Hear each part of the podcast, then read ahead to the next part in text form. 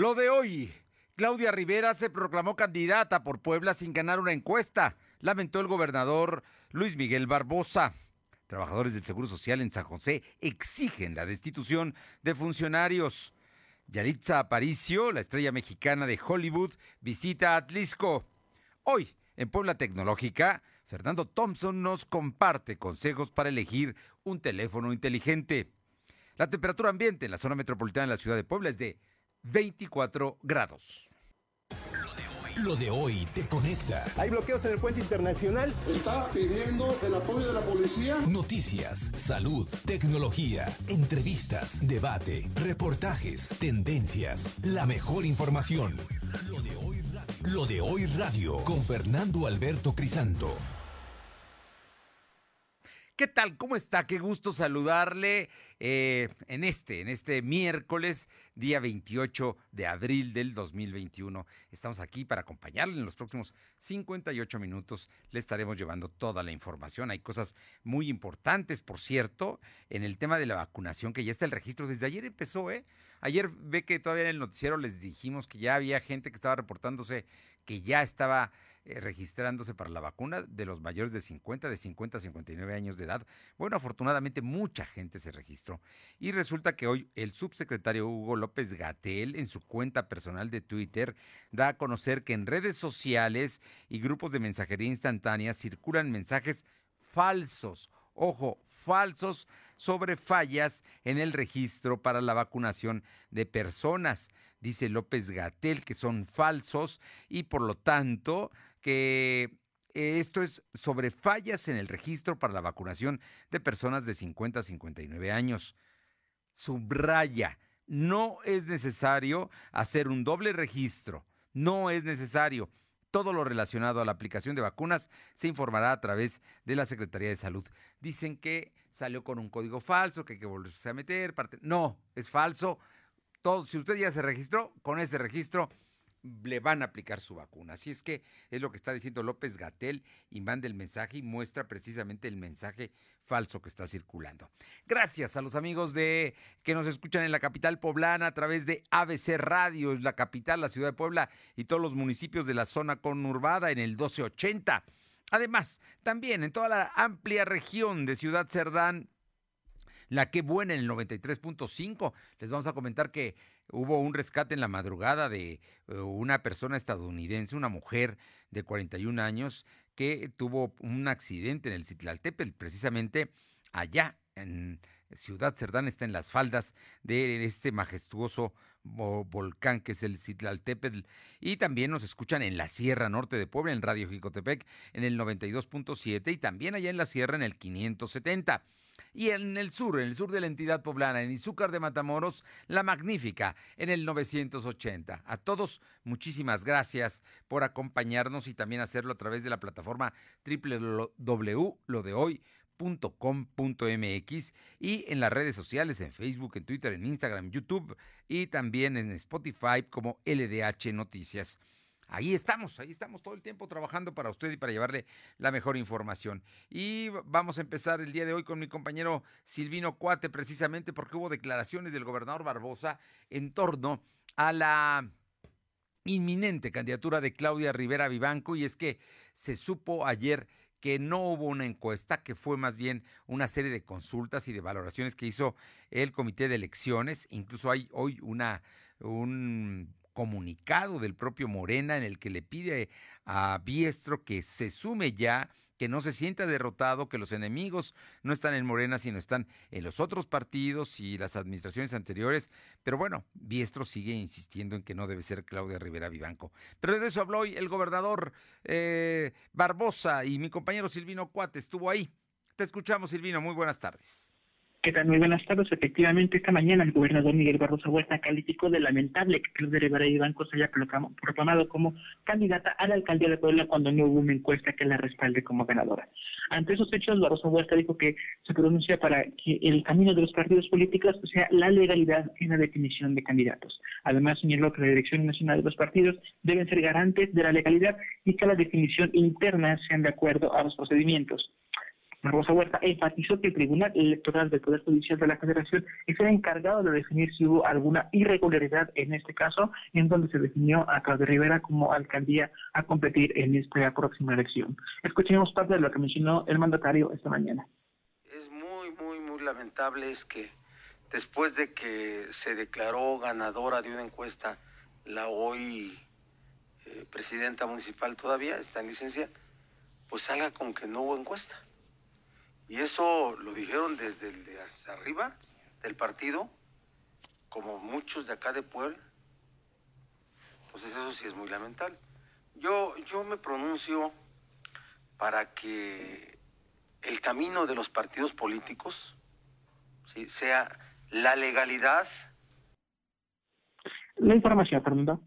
Bueno, pues ahí está el asunto, el, tema pues, lo lamenta el gobernador, pero el asunto es que Claudia Rivera hoy está ratificada y hoy te digo, hay un comunicado de Morena, un amplio comunicado, cerca de tres cuartillas, en el cual explican cómo fue la selección, cómo todos los aspirantes se comprometieron a acatar los resultados y pues finalmente también se comprometieron a no atacar a sus órganos de gobierno, en este caso la Comisión de Elecciones.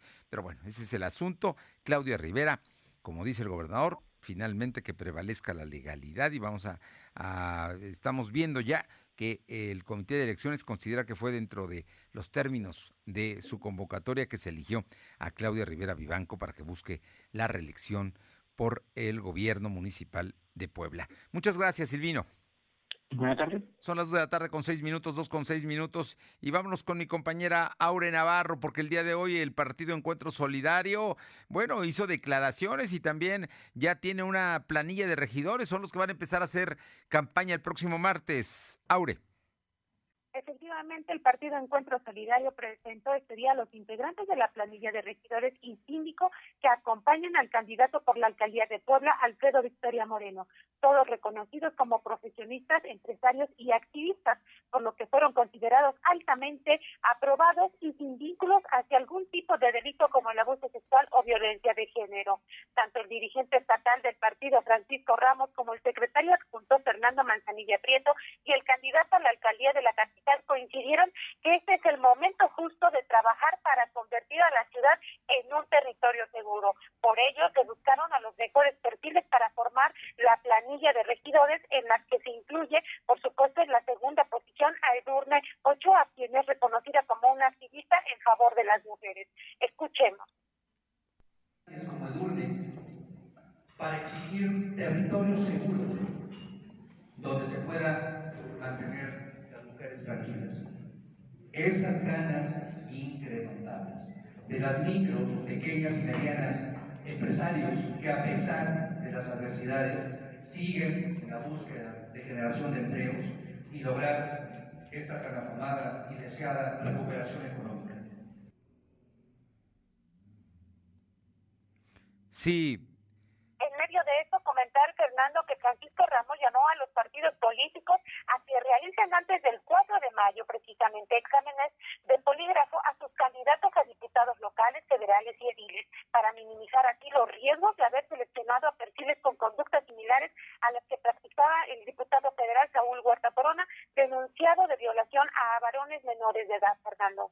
Bueno, pues ahí está el asunto, es la propuesta del PES al resto de los partidos políticos, ya está la planilla, aparte de Durne Ochoa y de el doctor Victoria, que es su candidato a la presidencia municipal, ¿qué otras personas están en esta lista de regidores y síndico?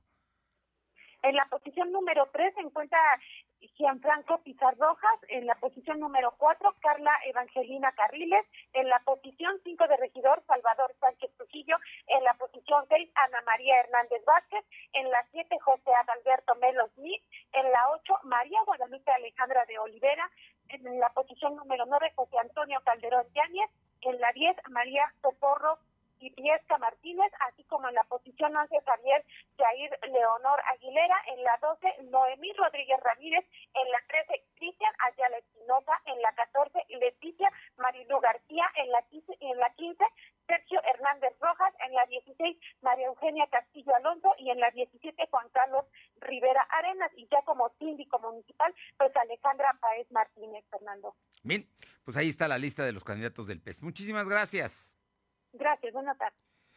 Ahora con otros temas. Son las 2 de la tarde con 10 minutos. Alma Méndez, cuéntanos eh, problemas en el Seguro Social. Hoy el sindicato, fue el sindicato, ¿eh? no solamente los trabajadores sindicalizados, fue el sindicato el que movió precisamente al reclamo de eh, la destitución, piden la destitución de funcionarios de San José. Te escuchamos, Alma.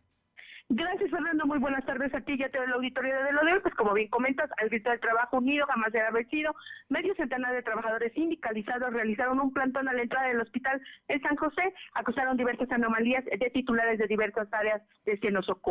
Durante la mañana de este jueves se registró este conflicto entre el instituto y el sindicato en la sección Puebla, debido a que quieren remover a la jefa de enfermeras, un subjefe, así como a la encargada de recursos humanos y medicina nuclear por diversas anomalías que se viene registrando desde hace tiempo. Trascendió que el sindicato se manifestó debido a que los trabajadores están cansados de los abusos, pues la pandemia hizo que se frenaran las quejas por el exceso de trabajo. Sin embargo, una vez que se empezó a estabilizar la situación, decidieron alzar la voz para que tomen cartas en el asunto. Amenazaron que en caso de que no se pueda remover al personal señalado, seguirán con las manifestaciones hasta que sean atendidos por la delegada del IMSS en Puebla, Aurora Treviño, para que les dé una solución inmediata. La información, Fernando. Pues ahí está el reclamo y las amenazas van a seguir.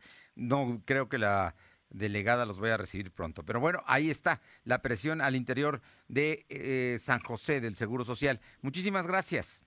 Seguimos al pendiente. De última hora le comento que Félix Salgado Macedonio, quien ayer eh, perdió la candidatura al gobierno del Estado, afirmó que será gobernador de Guerrero, pese a que el Tribunal Electoral del Poder Judicial de la Federación ordenó retirarle la candidatura a la gobernatura del Estado. Yo les pregunto, ¿Hay toro o no hay toro? Dijo Salgado Macedonio. Hay toro porque los contras dicen ya no hay toro, ya se acabó el toro. No hay mucho toro y se les vamos a seguir, hay mucho y se los vamos a seguir demostrando. Y les digo y les advierto, a los contras voy a ser gobernador de Guerrero y hay toro. La gente está con nosotros, aseguró Salgado Macedonio en un mitin en Chilpancingo. Ayer el Tribunal Electoral del Poder Judicial de la Federación ordenó a Morena sustituir en 48 horas a sus candidatos a gobernador de Guerrero y Michoacán. De manera contundente, el tribunal otorgó la razón al Instituto Nacional Electoral que había resuelto invalidar las candidaturas en Guerrero de Félix Salgado y en Michoacán de Raúl Morón por no haber presentado comprobantes de gastos de precampaña. Tras el fallo, Salgado mencionó que interpondrá una denuncia por Internet ante la Comisión Interamericana de Derechos Humanos por violación a su derecho de ser candidato. Vamos a ir a la Corte Interamericana a interponer nuestras denuncias por violación ni derechos humanos ni políticos, y dijo Salgado Macedonio hoy, que dice que va a ser gobernador, ¿eh? pese al fallo. Dice, seré gobernador, es lo que está diciendo Salgado Macedonio, así es que no acata exactamente lo que dictaminó el tribunal. Vamos hasta Atlisco porque Atlisco llegó, bonita tierra, llegó también la oaxaqueña Yalitza Aparicio, actriz mexicana, una joven actriz que ganó fama el año pasado por eh, estar nominada al Oscar. Paola, te escuchamos Y sí, efectivamente, la actriz de origen eh, oaxaqueño, Yalitza Aparicio, estuvo unas cuantas horas en el municipio de Atlisco. Esto como parte de una promoción de pueblos mágicos, que no solamente contempla al estado de Puebla y al municipio de Atlisco, sino también a, eh, eh, Quintana Roo, Morelos y el mismo Oaxaca, de donde ella es originaria. Yalitza Aparicio estuvo, o es lo que se ha dado a conocer, que estuvo en el ex convento de San Francisco, está el que está prácticamente a mitad del cerro de San Miguel, así como en otros puntos emblemáticos de este pueblo mágico de Atlisco. Y a decir de la gente que lo acompañó, mencionaban que quedó fascinada pues, de este lugar. Aunque fue hermética la información de dónde se encontraba específicamente, en qué hotel estaba hospedada Yalitza Aparicio. Bueno, a través de sus redes sociales, tanto Facebook como Instagram, subió fotografías donde mencionaba que estaba en este pueblo mágico de Atlisco. Fueron pocas horas las que estuvo Yalitza Aparicio aquí en Atlisco, pero seguramente la veremos en esos promocionales de pueblos mágicos donde estará este bello municipio. No, pues vale la pena por lo menos saber que aquí estuvo en tierras poblanas Yalitza Aparicio. Muchísimas gracias, Paola. Buenas tardes. Le comento que el juez que frenó la reforma eléctrica otorgó la primera suspensión definitiva contra el padrón telefónico. Y bueno, el, el, asunto está ahí. Además, le comento que en este momento ya arrancó el partido sigue la semifinal de la Champions League entre el Paris Saint-Germain y el Manchester, Manchester City. Está en este momento arrancando este partido que es la semifinal de la Champions League. Vámonos con mi compañero Silvino Cuate para que nos dé el reporte del sector salud del día de hoy. Volvió a aumentar el número de eh, contagiados. Es para que no bajemos la guardia, Silvino. Efectivamente, la Secretaría de Salud registró 109 enfermos de COVID. En comparación con los datos de ayer, son 88 casos más. También se contabilizaron 15 defunciones. Actualmente hay 84.158 acumulados y 11.740 decesos. El secretario de Salud, José Antonio Martínez García, explicó que hay 262 casos activos distribuidos en 41 municipios. Además, se tienen registrados 461 pacientes hospitalizados, 102 están graves. En ese mismo sentido, el secretario informó que la ocupación hospitalaria eh, en Puebla Capital y los municipios de la zona conurbada se encuentran al 23%. El funcionario estatal explicó que en los hospitales del IMSS el ISTE y ISTEP se encuentran al 35%, mientras que los hospitales que se ubican en los municipios al interior del estado eh, se encuentran al 25%. Comentó que eh, suman 220 personas privadas de su libertad mayores de 60 años que ya fueron vacunados. Del total, solo 41 ya tienen el esquema completo. Dijo que los reos que ya tienen las dos dosis son del penal de Tehuacán, ya que a este municipio fuera, fueron destinados más, eh, más vacunas. Y bueno, para los restos, al resto de las personas que están en prisión, tendrán que esperar hasta que la segunda dosis vuelva a ser enviada por la federación. De información, Fernando. Por lo pronto, las vacunas empezarán para la gente de 50 años la próxima semana. Efectivamente, la, se espera que sea la próxima semana. El secretario ya anunció que la plataforma ya, sube, está habilitada y bueno, como lo hemos informado, desde ayer en la tarde ya, está, ya empezó a funcionar y bueno, la próxima se espera la próxima semana se espera que estén llegando las dosis y esperemos la logística de cómo sería la vacunación para ese sector de 50 a 59 años, Fernando. Y, y también se está esperando que llegue la segunda vacuna para los que miles de poblanos que se vacunaron en Ciudad Universitaria, ¿no? Esa es la otra que está faltando y que yo espero que ya también llegue. Es, efectivamente, Sinovac es la que se espera que también llegue en la próxima semana y esto para todas las personas de tercera edad que fueron vacunados en CEU y en diferentes puntos de la entidad poblana. Gracias. Buenas tardes. Son las 2 de la tarde con 16 minutos, 2.16. Lo de hoy es estar bien informado. No te desconectes. En breve regresamos. Regresamos. Las mejores promociones están en Coppel. Aprovecha hasta 30% de descuento en colchones, hasta 20% en edredones, cojines y frazadas infantiles y hasta 15% en muebles infantiles. Aprovecha con tu crédito Coppel estas promociones en tienda y coppel.com. Mejora tu vida. Coppel. Válido al 30 de abril. Consulta productos participantes en tienda y coppel.com. Suscríbete a nuestro canal de YouTube. Búscanos como Lo de Hoy Noticias. Las mentiras caen por su propio peso.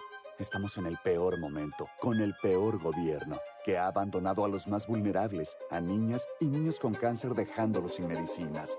Un desgobierno que dejó sin apoyos a millones de negocios que cerraron por pandemia. Un desgobierno con más de 70 mil homicidios, los dos peores años y registros en la historia de México. Vamos a ponerle un alto a Morena, un alto a la dictadura presidencial. Va por ti, va por tu familia, va por México. PRD. Hola, soy Susana Distancia. Yo sé que cuando eres niña, niño o adolescente, no es fácil quedarte en casa. Quieres ver a tus amigos, salir a jugar o ir de paseo. No te preocupes, esta situación pasará pronto. Aprovecha para jugar y crear. Lee, inventa relatos, investiga historias. Hazle caso a mamá y papá. Ayuda en las labores de la casa y haz ejercicio. Así serás un héroe o una heroína contra el coronavirus. Y recuerda, quédate en casa. Secretaría de Salud.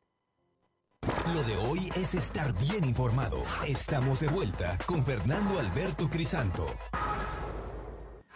La tecnología es lo de hoy. Mantente conectado. Y todos los miércoles está con nosotros y siempre es un gusto escucharlo Fernando Thompson, director general de tecnologías de la información de la Universidad de las Américas Puebla. Y es que Fernando Thompson sabe, sabe del tema. Y hoy en Puebla Tecnológica, Fernando Thompson nos comparte consejos para elegir un teléfono inteligente. Escúchelo, vale la pena. Si va a gastar en un teléfono, que valga la pena, que lo pueda aprovechar. Es importante escuchar a Fernando Thompson. Tocayo, muy buenas tardes. Hola, ¿qué tal? El día de hoy te voy a dar consejos para elegir un smartphone. Cuando llega ese gran día donde ya decidiste cambiar tu móvil, ya sea porque por se volvió lento o porque tienes por ahí una lana extra que ya por fin llegaste para comprarte lo que tú quieres, mira, hay características que vendría bien que pensaras, porque tu trabajo o tu vida diaria es la que debe determinar qué modelo debes tener. Tú vas a tener enfrente una vasta búsqueda de modelos, pero te voy a dar consejos para que puedas elegir correctamente cuál es el mejor smartphone para ti, para tu pareja, para tus hijos o para tu negocio. Primero, el presupuesto. Lo primero que tienes que tener en cuenta es cuánto vas a gastar en tu nueva adquisición. Esto es de gran ayuda porque de esta manera tú puedes delimitar tu búsqueda de dispositivos. Ponte un presupuesto, ponte un límite. La siguiente si lo quieres libre o con, o con operador.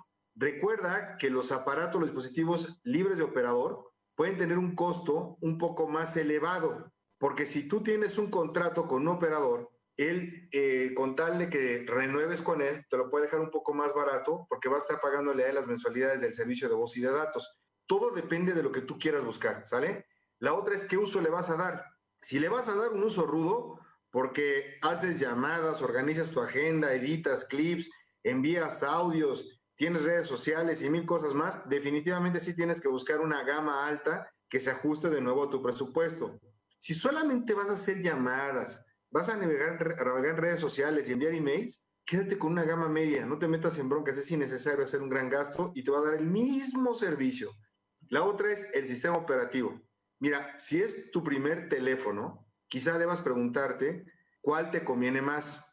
Por un lado, ya sabes que en Android hay muchas marcas, ¿no? Sony, Huawei, en fin, múltiples marcas, modelos y precios. Y como es código abierto, hay más opciones de personalización. Si este fuera el caso, aseguramente, asegúrate solamente contar con las aplicaciones que vas a requerir, las que te gustan a ti. En el caso de Apple, es muy diferente el sistema operativo y la experiencia de usuario. Vas a tener que estar utilizando eh, modelos más recientes y cuando te quedas con un par de modelos atrás para escoger, eh, dejan de dar soporte. Tienes que tener cuidado. Eso pasa con el sistema operativo con iOS. Entonces, conforme avanzan las actualizaciones de iOS, eh, Apple siempre te va a exigir que vayas actualizando tu teléfono, lo cual no pasa con Android.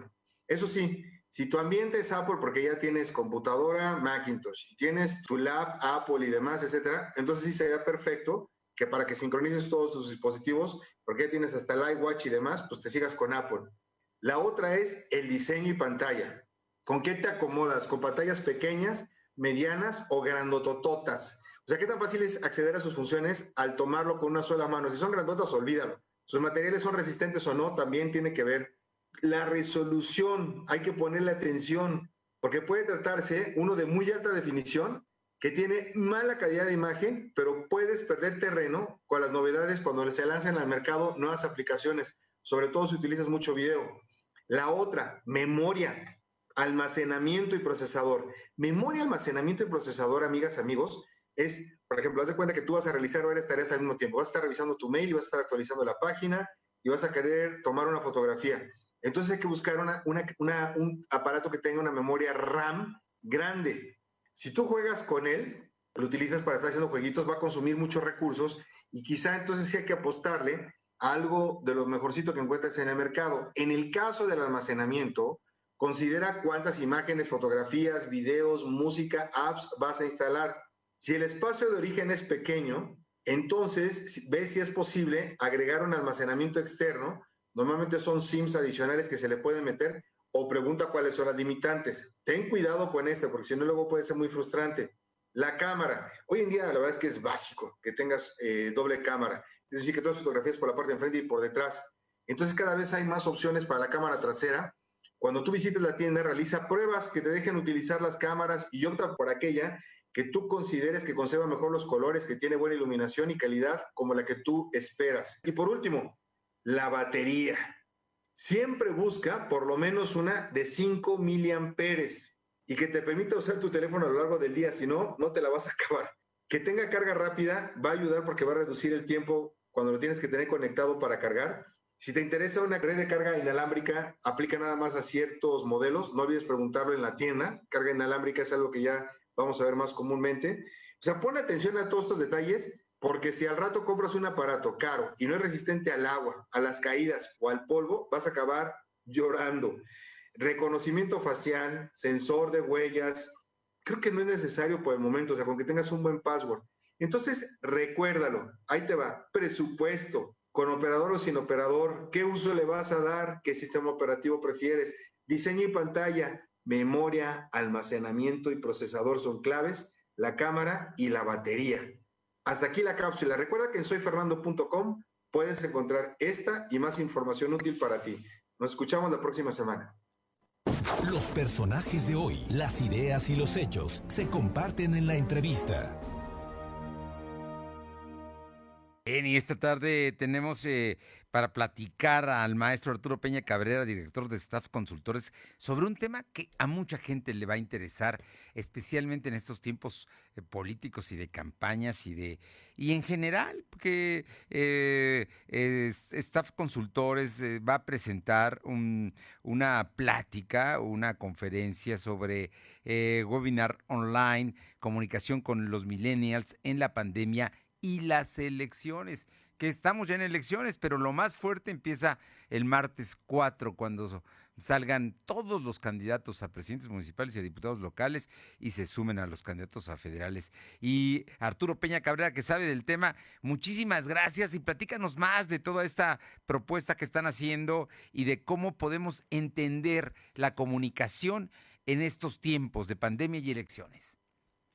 Hola Fernando. Buenas tardes. Muy buenas, muy buenas tardes, un saludo a todo el auditorio. Y pues sí, como bien dices, es un tema realmente muy interesante, sobre todo que ahora que ya empezamos las campañas y, esta, esta masterclass está dirigido pues a los candidatos, a los equipos de campaña, a los asesores, pero también está dirigido a, a cualquier persona que esté interesada en este tipo de temas, porque hablamos de un concepto pues digamos que relativamente nuevo, lo hemos escuchado muchas veces, sobre los millennials. Y los millennials, pues no es otra cosa más que esta generación, más o menos entre los 20 y los 40 años, que tienen, pues al final de cuentas, eh, elementos actitudinales y motivacionales este, diferentes, ¿no? Que debemos eh, plantear un, un, andamiaje, una forma de poder platicar con ellos a través de, de, de diferentes comportamientos que pues más o menos sobre, sobre en este sentido gira la plática. La plática de, comunicación con millennials en pandemia y en elecciones eh, va a ser eh, dada por una maestra invitada que tenemos para, para, esta, para esta masterclass que se llama Montserrat Sánchez Espinosa. La maestra Montserrat Sánchez Espinosa pues es experta en el comportamiento del consumidor, pero sobre todo en identificar estas tendencias en función a estos nuevos hábitos de estudio que pues al final de cuentas pues dan eh, origen a nuevos estilos de vida, este Fernando. Pero sobre todo ahora en campaña y que eh, vivimos en esta época digital eh, pues de manera obligatoria por la pandemia, pues lo que tratamos con este, este, esta plática es que puedan tener un panorama un poco más amplio en cómo poder generar estos enlaces, ¿no? En cómo poder este, que los candidatos puedan comunicarse de una manera más eficaz y, puedan identificar estos patrones de comportamiento y sobre todo pues estos estilos de vida que, son un modelo actitudinal diferente sobre eh, específicamente de los millennials.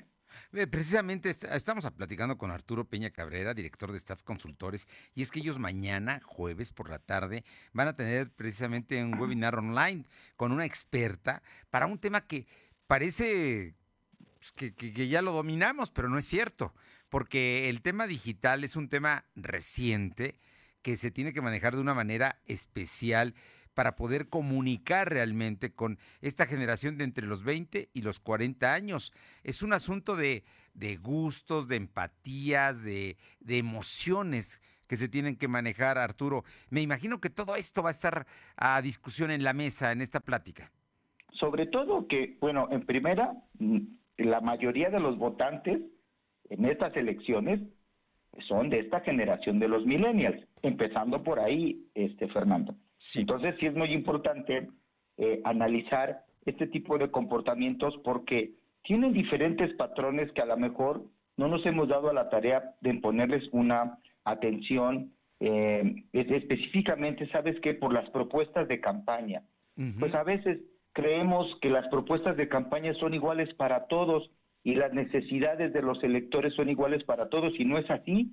Las generaciones este, después, antes de los, los, la generación X, los baby boomers, otras generaciones, pues teníamos otro otro estilo de vida, ¿no? Este nos decían nuestros papás, sabes que trabaja y consigue un trabajo para que te quedes ahí toda la vida, cómprate tu casa, cómprate tu coche, ¿no? Y, y, y los millennials tienen una percepción totalmente diferente. Ellos no, no, no, no quieren generar un gran arraigo, por ejemplo, para tener un trabajo y estar ahí 20 años. Tienen una gran necesidad de viajar, de conocer muchos otros países. Eh, tampoco están muy preocupados por casarse, por tener hijos. Es decir, tienen una forma de ver la vida muy diferente y entonces, ojo, aquí sí, todos los candidatos deben tener esta idea muy clara de que tienen que darles propuestas mucho más precisas a estas generaciones que probablemente sean el fiel de la balanza para que gane un candidato u otro candidato. Un partido u otro partido. Eh, claro. Arturo Peña Cabrera, este asunto que nos comentas es muy importante y lo más importante es que mañana va a haber una plática sobre esto. Van a ser, me imagino que por lo menos un par de horas para la gente interesada. ¿Cómo pueden encontrar los a staff consultores para poder inscribirse a este webinar online? Mira, pueden entrar al, al Facebook porque Staff Consultores lo trabajamos junto con la Universidad Internacional del Talento se suma.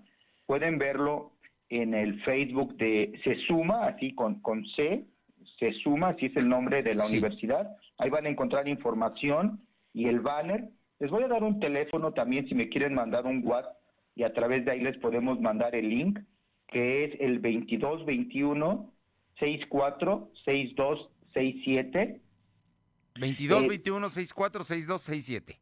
Sí, es mañana jueves a las 5 de la tarde. Tiene una duración de una hora. Una hora. Y lo, lo, lo va a exponer la experta, la maestra Monserrat Sánchez Espinosa, que pues ella tiene ya más de 15 años este, trabajando este tipo de temas.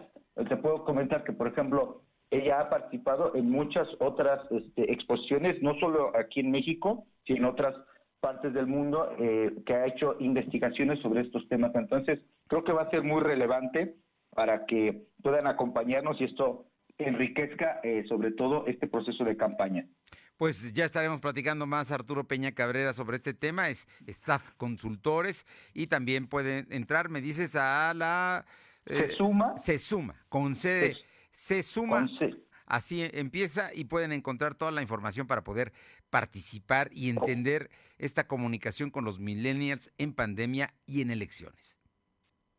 Así es, Fernando. Te, agradecemos mucho el, contacto y estamos este, próximamente platicando de otros eventos que vamos a tener. Muchas gracias. Gracias a ti. Muy buenas tardes. Buenas tardes. Las 2 con 32. Lo de hoy es estar bien informado. No te desconectes. En breve regresamos. Regresamos. Las mejores promociones están en Coppel. Aprovecha hasta 20% de descuento en montables, triciclos, patines, casitas y vehículos a control remoto. Además, hasta 10% en bicicletas infantiles. Aprovecha con tu crédito Coppel estas promociones en tienda y coppel.com. Mejora tu vida, Coppel. Válido al 30 de abril. Consulta productos participantes en tienda y coppel.com. Lo de hoy eres tú. Tu opinión nos interesa. Deja tu mensaje vía WhatsApp al 2223 2375 83. Comparte tus imágenes y tus reportes por Telegram al 22 23 2375 83. En 2018 ofrecimos transformar la basura en energía, permiso laboral para asistir a reuniones escolares, impartir educación contra el bullying y que las empresas permitan el trabajo en casa. Todas estas propuestas ya son ley. En el Partido Verde estamos trabajando en nuevas propuestas para superar la crisis económica y de salud para detener la violencia contra las mujeres y para vivir con más seguridad. Juntos podemos cambiar nuestra realidad. Partido Verde. Lo de hoy radio, con Fernando Alberto Crisanto. La información y tendencias que debes conocer. De lunes a viernes, de 2 a 3 de la tarde, por esta frecuencia. O por internet, www.lodehoy.com.mx. Me pondré un cubrebocas. Si tienes que hacerlo, hazlo bien. Lava tus manos al ponerlo y al quitarlo. Tómalo por los resortes y ponlo en la oreja cubriendo bien nariz y boca con el filtro. Nunca lo pongas sobre el cuello o el pelo. Cámbialo cuando esté húmedo, quitándolo por los resortes y deséchalo dentro de una bolsa cerrada. Cuando lo uses, sigue las reglas de higiene y prevención. Y por favor, quédate en casa. Secretaría de Salud. Lo de hoy es estar bien informado. Estamos de vuelta con Fernando Alberto Crisanto. Los personajes de hoy, las ideas y los hechos se comparten en la entrevista.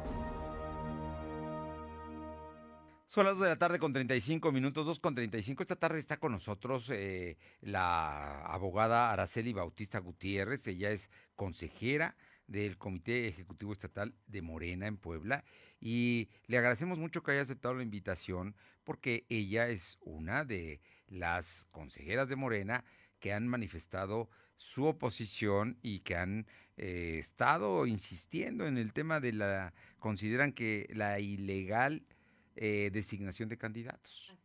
Y, y, bueno, pues para hablar de la problemática que está enfrentando al interior de Morena en este registro de candidaturas que ya está por terminar, porque las campañas empiezan el día 4 de mayo, porque ellos consideran que hay violaciones al estatuto y a la convocatoria.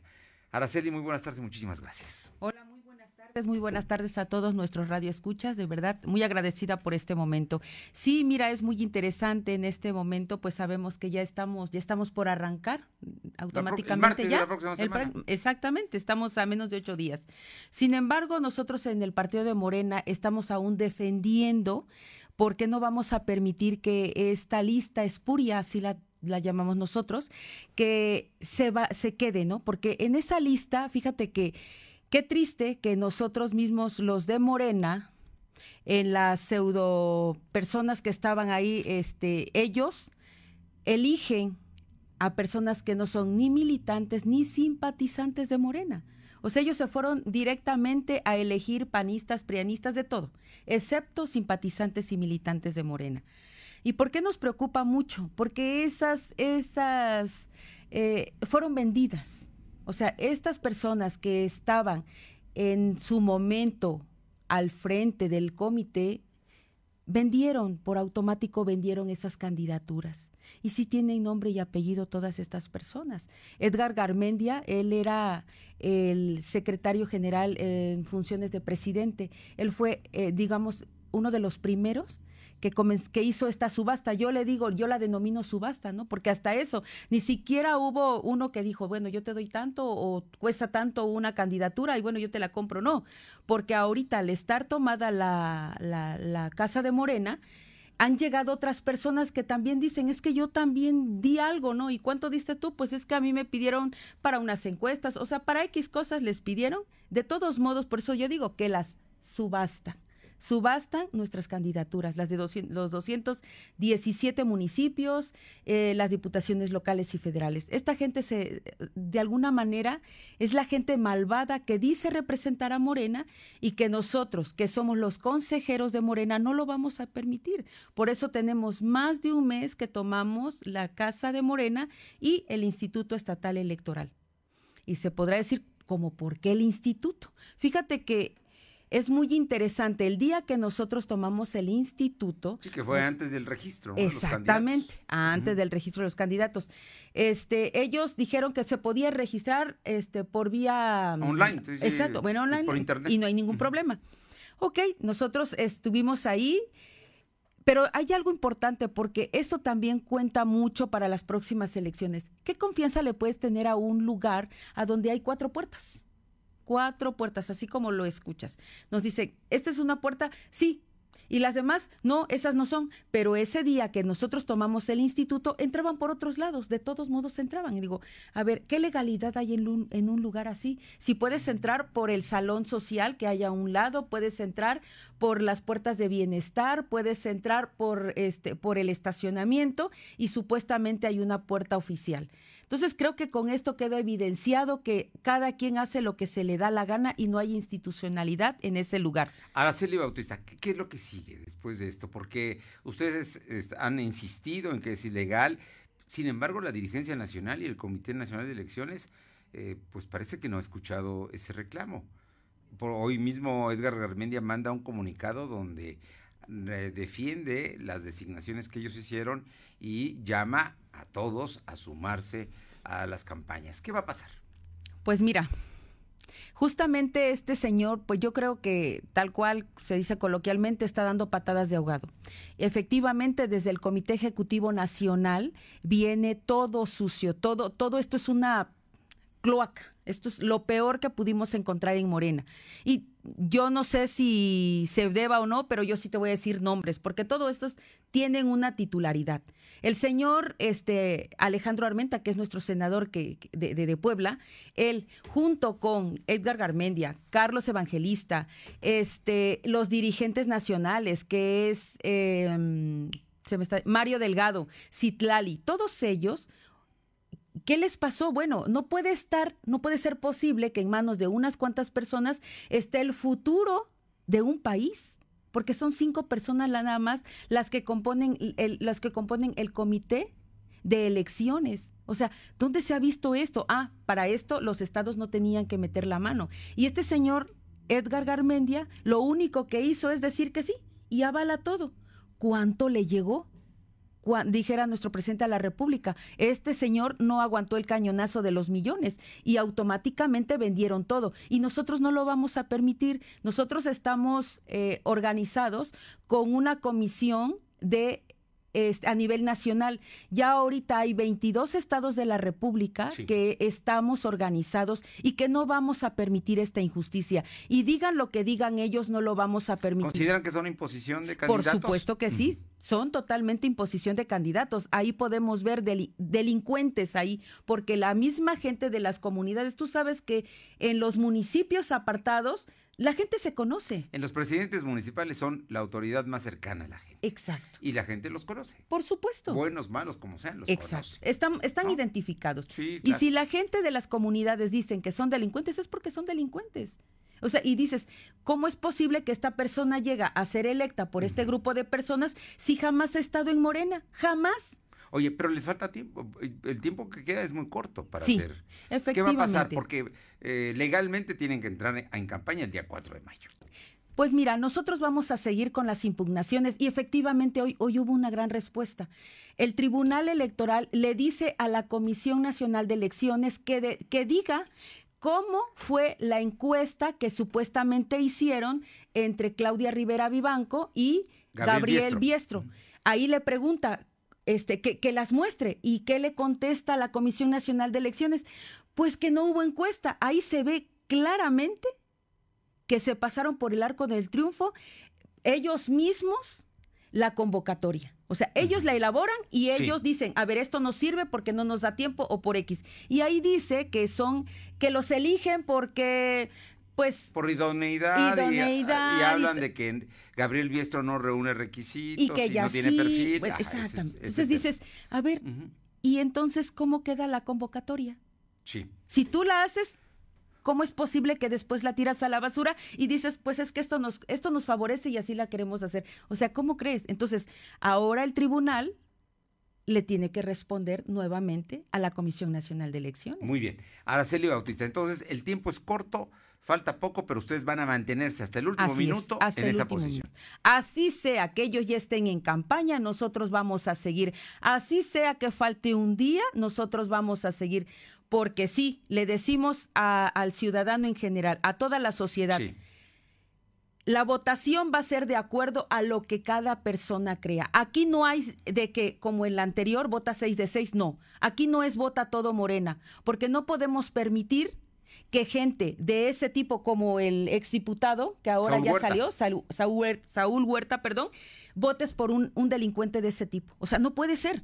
Entonces nosotros como Morena no nos sentimos representados por ese tipo de personas y por supuesto, si, la, si el ciudadano quiere votar por él, bueno, ya será porque quiera, pero es lo mismo tener a uno de Morena que, que tenga esas prácticas a decir vota o no votes, es lo mismo. Bien, pues eh, en este caso eh, está claro, ustedes van a mantenerse en su posición.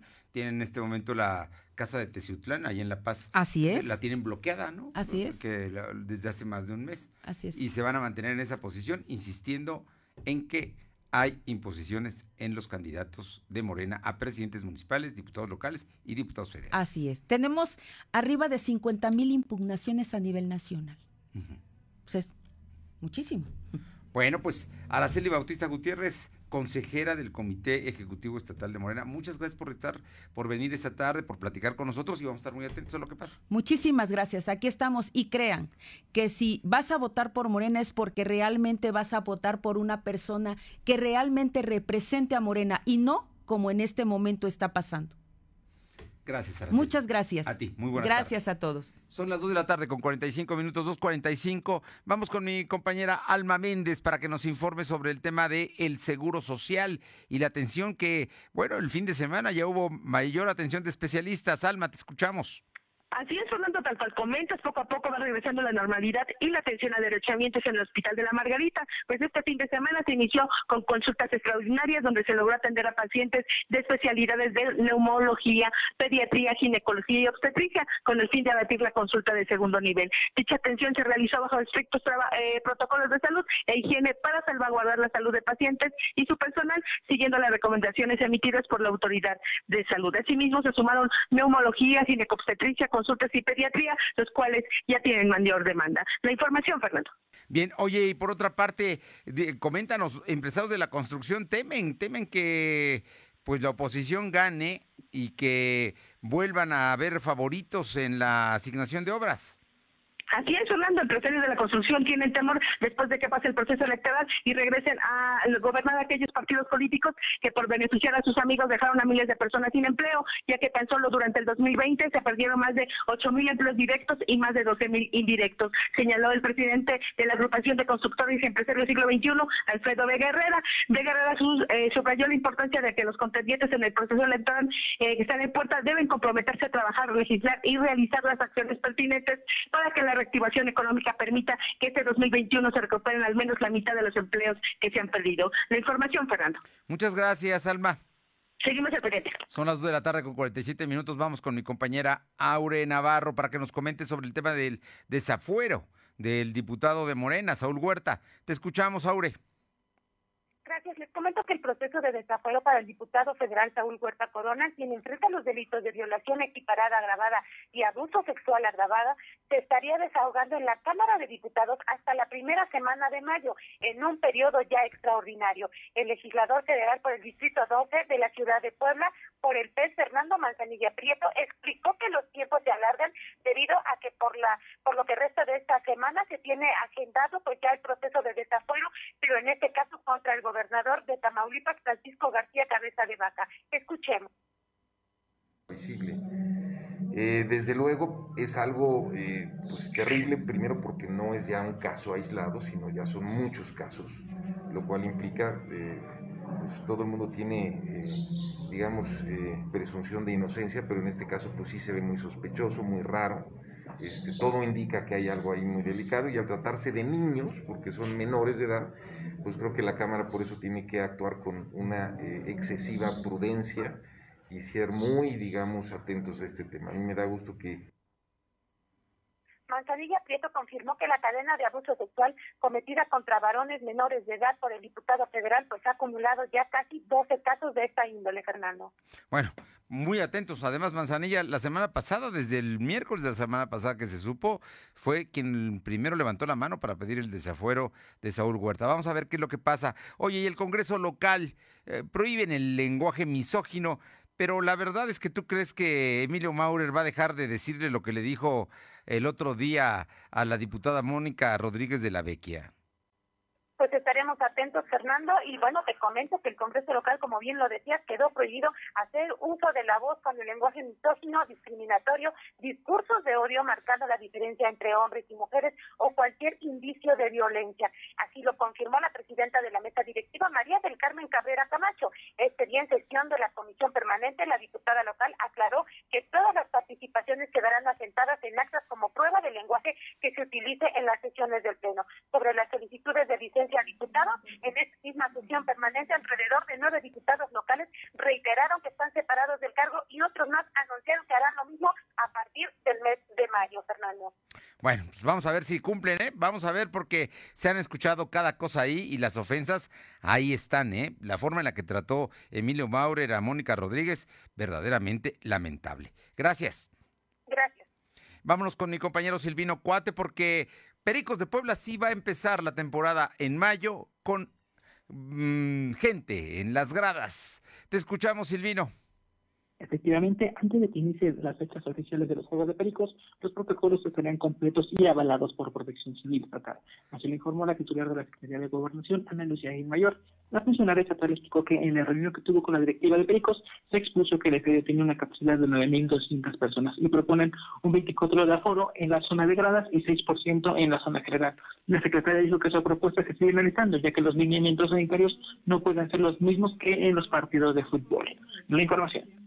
Bien, oye, y cuéntanos, eh, hoy está el embajador de Francia en Puebla y se reunió con el gobernador Barbosa. Efectivamente, esta tarde el gobernador Miguel Barroso Huerta participó en la firma de carta Intención sobre Salud entre el gobierno de Puebla y la Embajada de Francia, donde se acordó la coordinación para eh, entre naciones para eh, materia de la salud. Durante el evento, el mandatario poblano puntualizó que la coordinación entre naciones es fundamental para tener salud en el mundo. Por ello, celebró la alianza que tiene como finalidad atender a la sociedad de manera adecuada, con cercanía y siempre respetuosa de la dignidad humana. Al firmar, la carta, el embajador eh, Jean Parret destacó que además de los lazos históricos y comerciales entre Puebla y Francia, el intercambio estudiantil es importante. En el uso de la palabra, el secretario de Salud José Antonio Martínez García también agradeció a Francia por considerarlos en, por considerarlos en esta firma. Por su parte, la Secretaría de Economía Olivier Salomón destacó que el país francés invirtió 130 millones de pesos durante la pandemia en Puebla y suman 37 distintas empresas en el estado, ya que el café es un grano que se exporta más durante esta temporada. Información. Muchas gracias. Son las 2 de la tarde con 51 minutos, 2.51. Lo de hoy es estar bien informado. No te desconectes. En breve regresamos. Regresamos. Las mejores promociones están en Coppel. Aprovecha hasta 21% de descuento en smartphones de las marcas Samsung, Motorola, Zoom, Alcatel y Hisense. Paga hasta en 24 meses con tu crédito Coppel. Aprovecha estas promociones en tienda y coppel.com. Mejora tu vida. Coppel. Válido el 30 de abril. Consulta productos participantes en tienda y en coppel.com. En Morena seguimos haciendo historia y estamos listos para seguir luchando por un país más justo e igualitario. Nos mueve la fuerza, el entusiasmo y las causas de la gente para demostrar de nuevo que el pueblo es el que manda y juntos consolidar la cuarta transformación. Este movimiento le pertenece a millones de corazones unidos en un mismo sentimiento, el compromiso de transformar a México. Juntos vamos a defender la esperanza. Morena. Lo de hoy es para ti. Conéctate a www.lodehoy.com.mx y suscríbete para recibir la mejor información en tu email. La cuarta transformación se siente en todo México, en cada hogar, en cada sonrisa, en la semilla que toca nuestra tierra, en la mirada de los más sabios. La transformación se siente en nuestra historia y en el futuro construyéndose con más oportunidades. Se siente en cada calle segura, en cada sueño alcanzado y en el combate a la corrupción. La cuarta transformación se vive y se puede ver. Morena Vota por las diputadas y diputados federales de Morena. Coalición Juntos Hacemos Historia. Lo de hoy es estar bien informado. Estamos de vuelta con Fernando Alberto Crisanto. Bien, y vamos a la parte final del programa. Vamos con mi compañera Luz María Sayas a la región de Ciudad Cerdán, porque el día de hoy se encontró una alpinista que tuvo un accidente y fue en la madrugada cuando la rescataron con luz de luna. Te escuchamos, Luzma. Muy buenas tardes para ti, nuestros amigos de lo de hoy. Te comento que, bueno, Cintia Puebla Noé Mora, delegado de la Brigada del Grupo Alcino del Rescate Alcino México, delegación en Tlachichuca, nos da a conocer que la casa de este martes, una mujer de origen estadounidense solicitó apoyo a la Embajada de Estados Unidos a través del 911, ya que se encontraba en la cumbre cerca de 5.400 mil metros sobre el nivel del mar. Después de recibir esta llamada, Se coordinaron la delegación de SOTAN, elementos de protección civil de Axicintla y el apoyo del Grupo Alpino Mexicano de Rescate de Ciudad Cerdán para rescatar a esta mujer. Afortunadamente no tenía lesiones graves. Al estar bien organizado, inició el descenso, lo cual solo requería de apoyarla y bajarla. La llevaron al centro de salud. No hubo necesidad de hospitalizarla. Afortunadamente todo salió bien. Como recomendación es importante pasar a registrarse en los lugares que se encuentran alrededor del Ciclatepel para tener conocimiento a la hora que suben y a la hora que bajan. Cuando conocen la montaña no hay ningún problema, pero cuando no se requiere de un guía, ¿cuántas personas, cuántas personas son? Un número de teléfono para estar en constante comunicación y un buen equipo adecuado para estar en la montaña. Cabe mencionar que dicha actividad de rescate concluyó con éxito a las 4 de la mañana de este miércoles. Así las cosas en esta montaña, Fernando. Gracias. Buenas tardes. Afortunadamente la encontraron, ¿eh?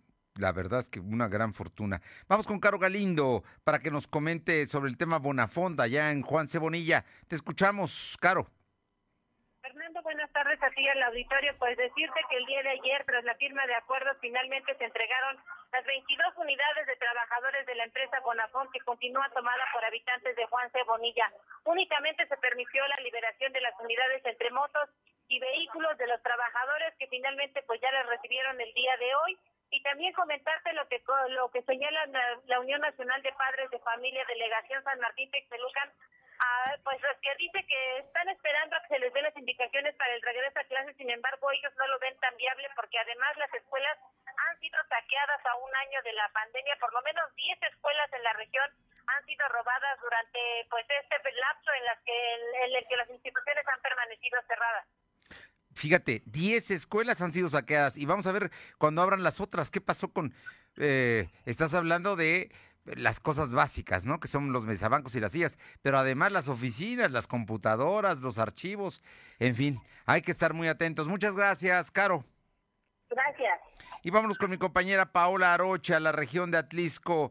Paola, temas de seguridad pública. ¿Qué tal? Muy buenas tardes. Y efectivamente, durante labores de vigilancia, agentes de la Secretaría de Seguridad Pública detuvieron a una, en una plaza comercial a una presunta distribuidora de droga identificada como Sandra. La hoy detenida se, se le aseguraron 28 envoltorios con una sustancia granulada con las características de la droga conocida como cristal, por lo que fue puesta a disposición de las autoridades ministeriales. A través de investigación policíaca, la dependencia tiene conocimiento que presuntamente formaría parte de la cédula denominada Los Pelones, lo cual mantiene actividad delictiva en la zona centro de Atlisco, Valle Sur, Metepec, Plaza Centro y Guadalupe Victoria. Asimismo, la Secretaría sabe que el líder de esta banda delictiva es un hombre identificado como René N. Bien, oye, brevemente nada más dime, ¿qué va a pasar con las credenciales de lector que no se recogieron allá en Atlisco? Bueno, pues el vocal ejecutivo comentó que ya se tiene bajo resguardo alrededor de 500 credenciales oficiales para votar que no fueron entregadas a los ciudadanos que no las recogieron y será hasta el sábado 10 de abril que se tuvo como fecha límite para lo que es la entrega. Así que quedan a resguardo 500 credenciales. Muchísimas gracias, Paola. Buenas tardes. Vamos con mi compañero Uriel Mendoza a la región de Chautla. Te escuchamos, Uriel. Buenas tardes. Fernando, muy buenas tardes. Hay información del municipio de Chaucla de Tapia, donde fue asesinado un masculino luego de recibir un escopetazo en el rostro. Esta persona pues ya fue identificada por parte de sus familiares como Jesús Guzmán Vergara, de 32 años de edad. Y bueno, de acuerdo a lo que han referido algunos testigos, señalaron que escucharon varios impactos de bala ahí cerca del campo deportivo y que al asomarse vieron a una persona en un auto donde se encontraba pues el cuerpo de un masculino ya sin vida y a su alrededor había mucha eh, sangre. También indicaron que solamente escucharon pues el ruido de una motocicleta y pues bueno, posteriormente se dieron a la fuga. Ahí vimos las unidades de emergencia que llegaron a este lugar de los hechos, pero pues bueno, este hombre perdió la vida prácticamente de manera instantánea.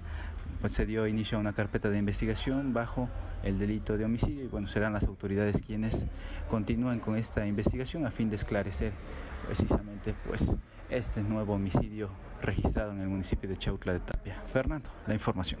Gracias. Y finalmente, Janet Bonilla en Tlachichuca. Llegó ya Jonathan Collantes, el candidato de Va por México a presidente municipal. Te escuchamos, Janet. Buenas tardes.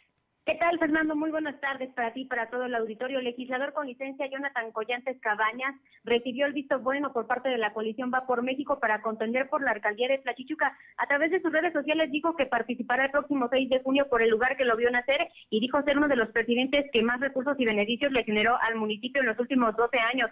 A Collantes Cabañas lo postulan el PRI, el PAN y el PRD por los bloques de competitividad en una candidatura común por la Alianza Va por Puebla. El diputado con licencia aseguró que tiene madurez política y lo demostró cuando fue notificado que él no iría a la Diputación Federal por este distrito, el 08, Fernando. Bueno, pues ahí está. Jonathan Collantes ya llegó, regresó finalmente por Va por México. Gracias. Buenas tardes. Y gracias a usted por habernos escuchado. Nos encontramos mañana en punto de las 2 de la tarde. Es miércoles, media semana. Vamos a cuidarnos. Los contagios siguen ahí. Más vale que nos cuidemos, aunque estemos vacunados. Por lo pronto, buena tarde. Feliz miércoles. Hasta mañana. Fernando Alberto Crisanto te presentó Lo de hoy radio. Lo de hoy radio. Te esperamos de lunes a viernes, de 2 a 3 de la tarde por esta frecuencia, en la cobertura más amplia a nivel estatal. Y síguenos en internet www.lodehoy.com.mx y en nuestras redes sociales como arroba LDH Noticias. Lo de hoy radio.